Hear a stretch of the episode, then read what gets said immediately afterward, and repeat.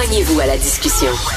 Appelez ou textez le 187 Cube Radio 1877 827 2346. Beaucoup de choses qui se passent sur le front de la défense du français. En hein. trois histoires, on a vu euh, hier, il y a des entreprises qui trouvent la nouvelle loi 96 euh, trop euh, rigide et qui menacent de quitter le Québec. il y a Air Canada qui refuse encore de servir certains de ses clients francophones dans leur langue chez eux.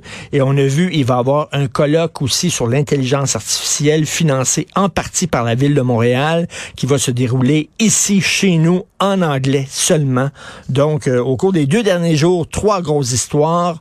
Euh, nous allons en parler avec Maxime Laporte, président du mouvement Québec français. Bonjour, Maxime.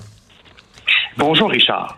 Ça bouge beaucoup encore hein, sur le terrain du français. Je ne sais pas par où commencer. Tiens, commençons par ces entreprises qui trouvent la loi 96 trop rigide et qui menacent de partir. Il me semble que c'est un film dans lequel on a déjà joué c'est la bonne vieille méthode du chantage. Hein. En mm. effet, c'est un, refrain qu'on connaît bien. Et je trouve ça indécent, comme à chaque fois.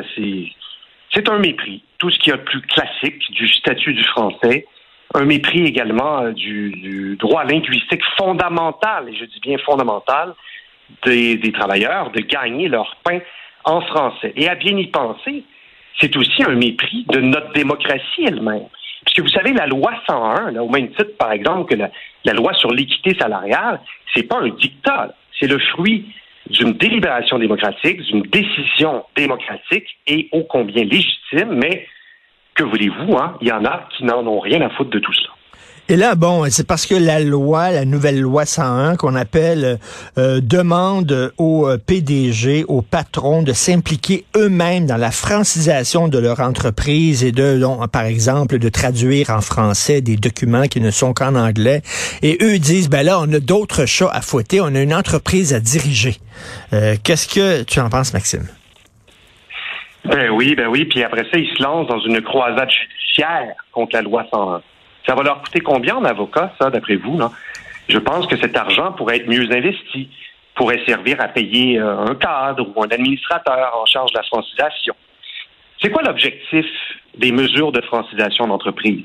C'est de faire du français la langue commune du travail, c'est de faire respecter le droit linguistique fondamental de travailler en français au Québec. Pourquoi? Parce qu'on ne veut pas revenir à l'époque où les postes parlaient anglais, où l'argent parlait anglais, et finalement, où le français était complètement déclassé. Malheureusement, ces temps-ci, euh, parfois on dirait que ça ressemble à ça.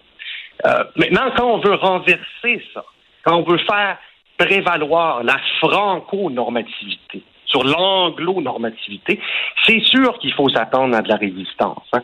C'est un processus difficile, euh, global, et c'est sûr qu'on ne fait pas d'omelette sans casser deux.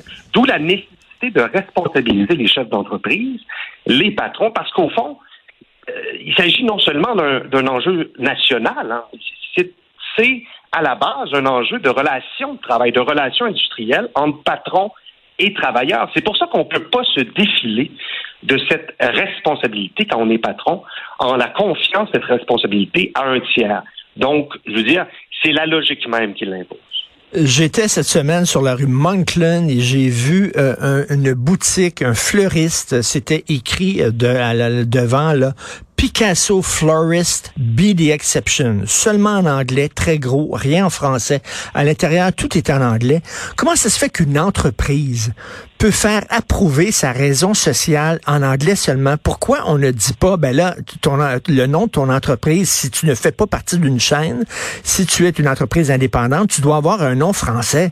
Comment ça se fait que cette entreprise-là puisse s'appeler euh, Picasso Florist? Je comprends pas ça. Oh là là.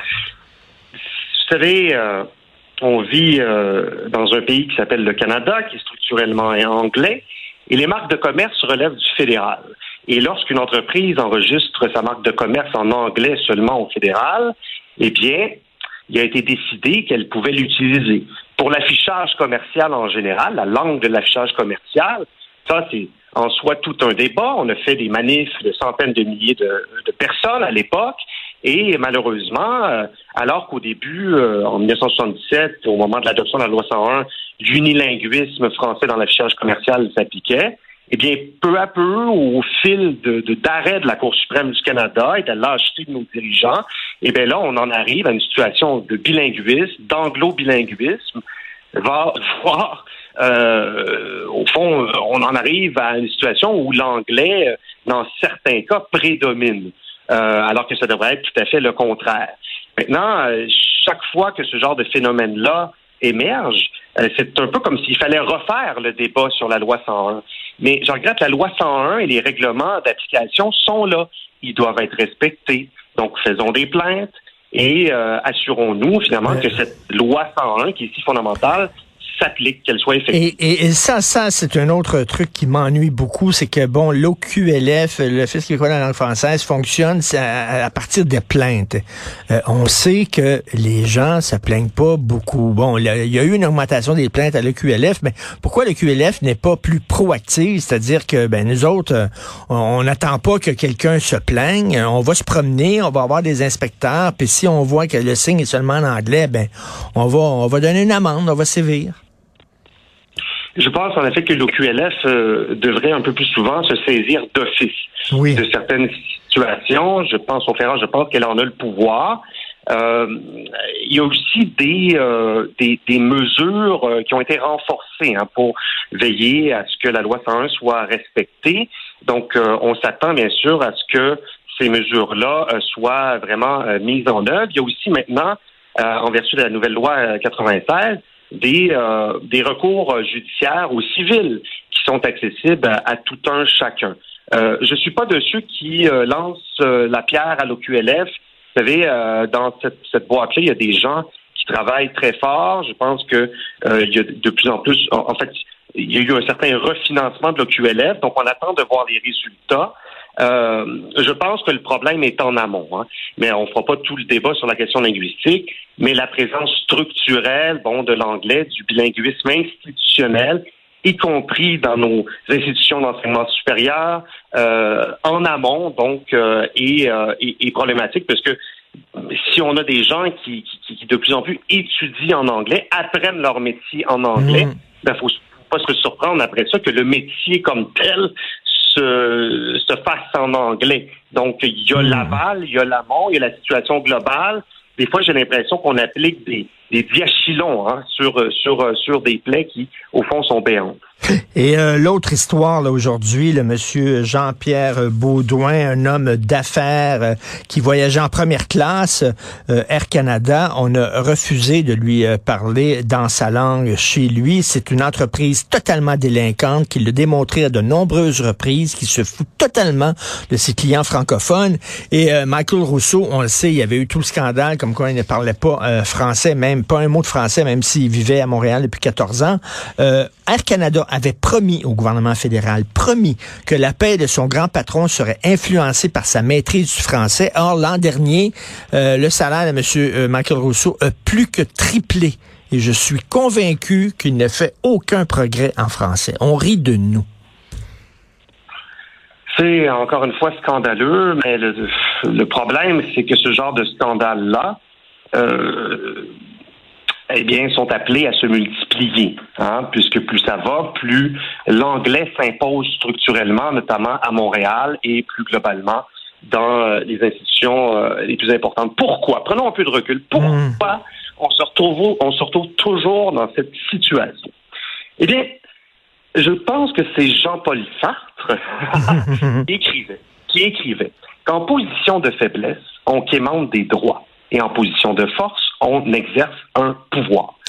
et la vérité, la vérité, c'est qu'au Canada, nous, les francophones, nous, les Québécois, on se trouve euh, à peu près systématiquement en position de faiblesse. On est réduit à quémander des droits alors qu'il faudrait que notre langue nationale s'impose, comme dans tout pays linguistiquement normal. En l'occurrence, il faudrait que tout ce qu'il y a de fédéral au Québec, y compris l'administration fédérale, soit assujetti à la loi 101. Vous me direz, évidemment, c'est théorique. Mais donc, si c'est trop théorique et si finalement c'est impossible en pratique, ben alors il faut tirer nos conclusions. On n'est pas capable d'aménager un environnement linguistiquement normal au Québec dans la configuration politique et juridique actuelle. Donc, euh, à ce moment-là, la seule solution qui s'impose, ben, ça va être l'indépendance du Québec. C'est incroyable. Ben, c'est parce qu'on s'aide pas non plus. Le colloque sur l'intelligence artificielle, ça va se dérouler chez nous. C'est financé par la ville de Montréal, puis c'est en anglais seulement. Et moi, je dis, Maxime Laporte, je dis que bientôt, dans pas grand temps, dans dix ans, on va penser avec nostalgie à l'époque où on se faisait accueillir par des bonjours rails en disant c'était la belle, la belle époque. Parce que dans dix ans, à Montréal, ça va être aïe seulement. Je suis convaincu. On recule? Ah ben oui, c'est sûr qu'il y a, y a matière à être pessimiste. Hein. Mais bon, moi, mon rôle, hein, c'est de mobiliser. Mon rôle, c'est de porter ce combat. Il faut aller de l'avant. Il ne faut pas s'arrêter aux symptômes puisque euh, c'est incessant les symptômes de, de l'anglicisation, de l'anglo-bilinguisation de notre société, encore une fois, euh, se multiplient, sont, sont appelés à se multiplier. Pourquoi? Parce qu'on s'attaque pas aux enjeux structurels. Et puis, donc, c'est d'où notre insistance, hein, la loi 111 Cégep, euh, mhm. mettre fin au surfinancement des établissements publics de langue anglaise, qui est tout à fait unique, et euh, tant d'autres choses, les mesures en matière d'immigration, de francisation, notre, nos demandes traditionnelles dans le cadre canadien. Donc, hmm. évidemment, si on ne s'attaque pas à ces enjeux de fond, hmm. ne nous étonnons pas que sur la forme, euh, ça fasse de plus en plus dur. Et euh, c'est ça qui est un peu aussi euh, euh, déprimant de la fameuse campagne du faucon pèlerin, c'est-à-dire que oui, effectivement, on utilise trop de mots en anglais dans notre langage courant, sauf que le gouvernement ne fait pas tout ce qu'il peut faire pour défendre le français, qui commence donc par appliquer la loi 101 au cégep, puis après ça, il nous fera des, des, des, leçons de, de, de, de, de, de, de, de franglais, là. En effet, donc euh, la question, donc, en fait, le problème de la qualité, en fait, du niveau de maîtrise de la langue parlée et écrite, c'est un problème qui est corrélé avec celui du statut de la langue. En mmh. plus le statut de la langue s'affaiblit et moins on parle bien ou plus on parle mal. Euh, donc, c'est sûr que euh, souvent, cette question-là de, la qualité de la langue, qui, est, importante, hein, je, je ne nie pas, mais elle est utilisée pour détourner le regard. Alors que l'enjeu, il est fondamentalement politique, il est structurel, il concerne le statut et la vitalité de la langue. Et donc, c'est pour ça que, bon, je veux dire, c'est une campagne, euh, comment dire, de publicité, euh, en guillemets, réussie. Elle a attiré l'attention. Hmm. Mais euh, le problème, fondamentalement, il est ailleurs. Ben, c'est ça. Ce que j'ai dans cette là c'est la fin la fin, il y avait un slogan qui disait Ensemble, mais arrêtons le déclin du français. Donc, on s'attend de notre gouvernement à ce qu'il déploie des mesures sérieuses pour arrêter le déclin du français et ce n'est pas à coup de publicité ou de slogan creux qu'on va y aller. Exactement. Lorsque le gouvernement aurait tout fait pour protéger le français, il pourrait peut-être faire ce genre de publicité-là, mais là, il met la charrue devant les bœufs. Merci, Maxime Laporte. Ne lâchez pas, continuez. C'est un combat vraiment de tous les instants, président du mouvement Québec français. Bonne journée. Merci. À vous aussi, au revoir. Au revoir.